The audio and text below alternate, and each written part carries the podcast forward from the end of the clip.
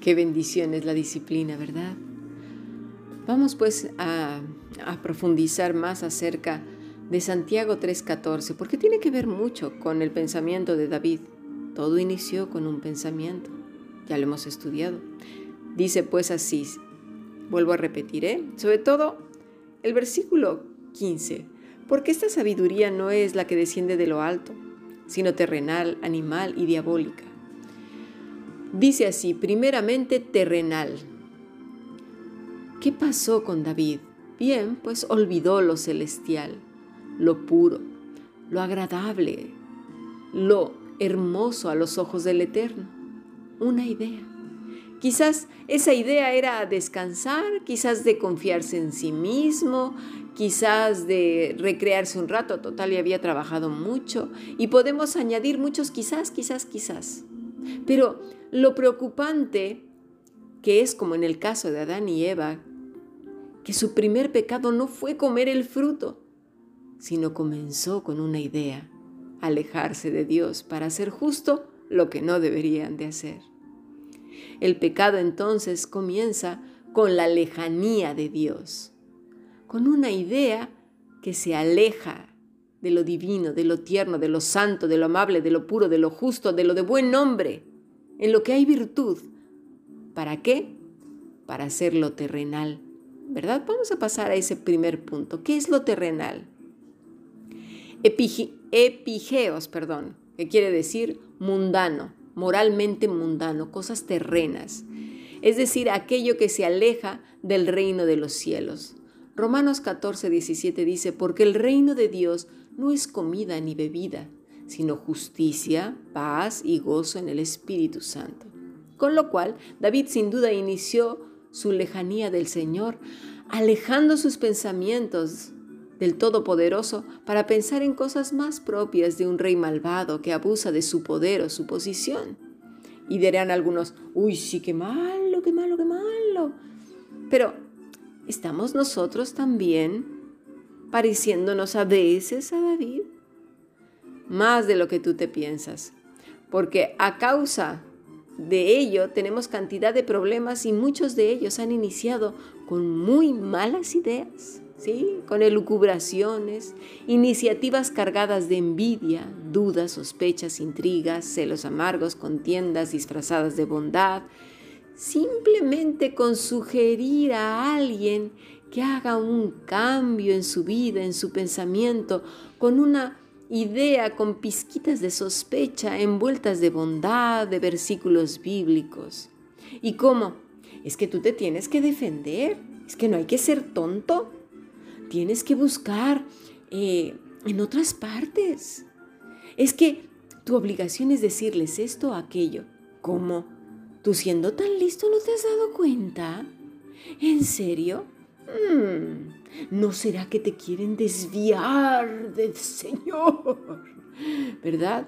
Y ahí empieza. Sonaría a lo mismo que dijo Satanás en el principio, ¿verdad? Con que Dios te dicho. Él no tomó la mano de Eva, ni la empujó a darle a Adán el fruto. Simplemente fue una sugerencia, una semilla de duda cargada con rabia, orgullo, ira, arrogancia, envidia, celos amargos, control, soberbia. Eso será suficiente para que el corazón humano eche a andar la máquina del pecado, para convertirse en qué? En animal. Es la siguiente palabra que usa Santiago, psuje.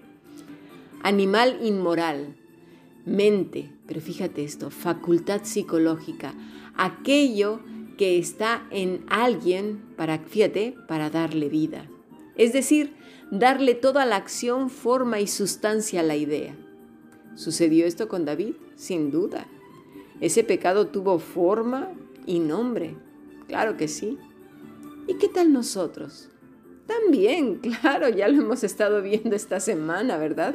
Cuánta gente puede salir corriendo y huyendo de nuestra vida, a lo mejor momentáneamente o para siempre, a causa del victimismo, de nuestra ira, de nuestra rabia, de nuestra frustración, depresión, etcétera, de nuestras quejas continuas. cuántas cosas pueden afectar nuestra relación con Dios y, los demás, ¿verdad?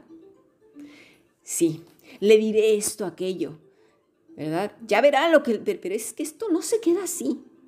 Esas respuestas aprendidas, cargadas con intención, esos pensamientos siempre arruinando la bendición que has tenido hoy, esas actitudes que destruyen lo sembrado, que solo fijan sus ojos en la mosca y no en el bello paisaje, esos comentarios mentirosos con ironía, sarcasmo, medias verdades, esas actitudes de tirar la piedra y esconder la mano, todas esas cosas vinieron de pensamientos malos.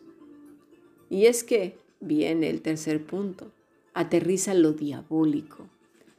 Diamonodes, procedente del demonio, muy parecido al demonio, demoníaco. Eso quiere decir esa palabra. Y eso es lo que nos estaba diciendo Santiago.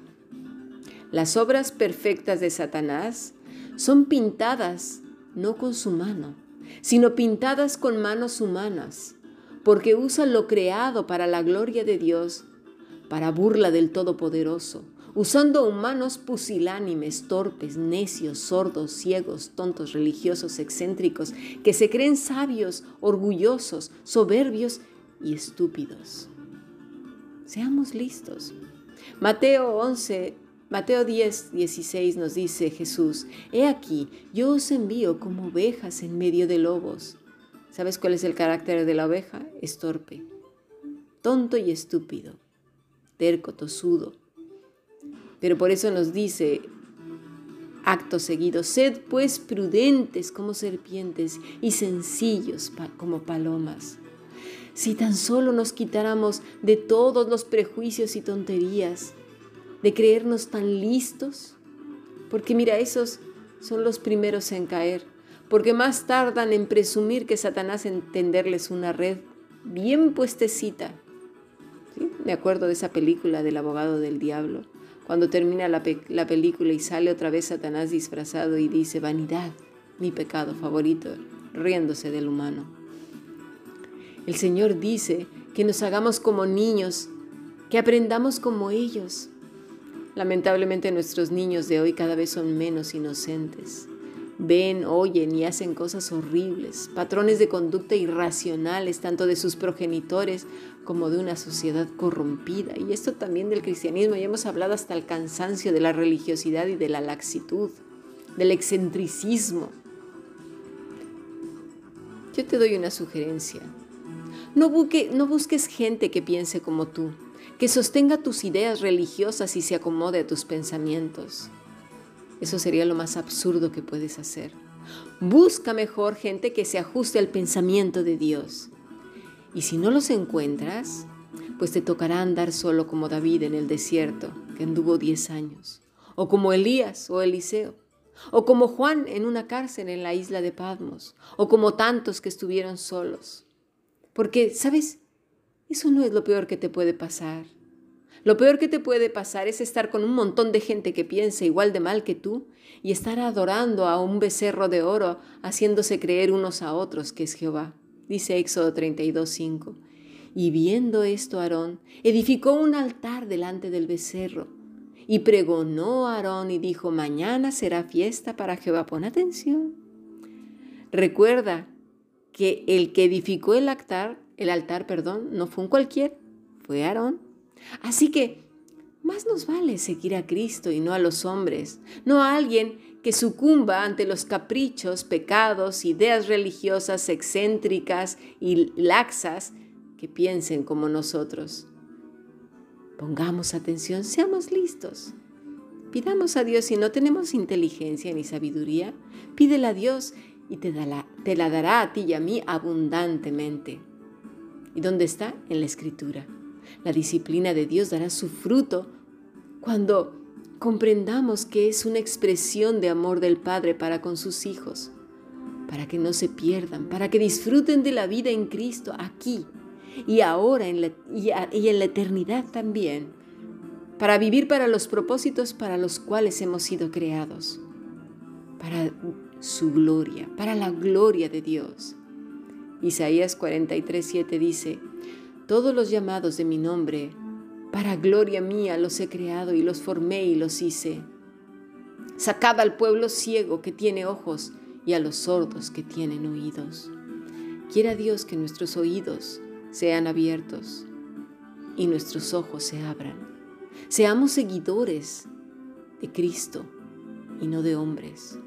A veces decimos que somos seguidores de Dios con la boca, pero con nuestros hechos somos de hombres. Fijemos bien nuestros ojos en esa lectura de Éxodo 32.5. No vaya a ser, no vaya a ser. Que el Señor nos ayude y siga abriendo y examinando nuestro corazón todos los días y vivir apegados a Cristo y solo y únicamente a nuestro único Señor y Salvador de nuestras almas, Cristo Jesús. Sigamos aprendiendo bendiciones.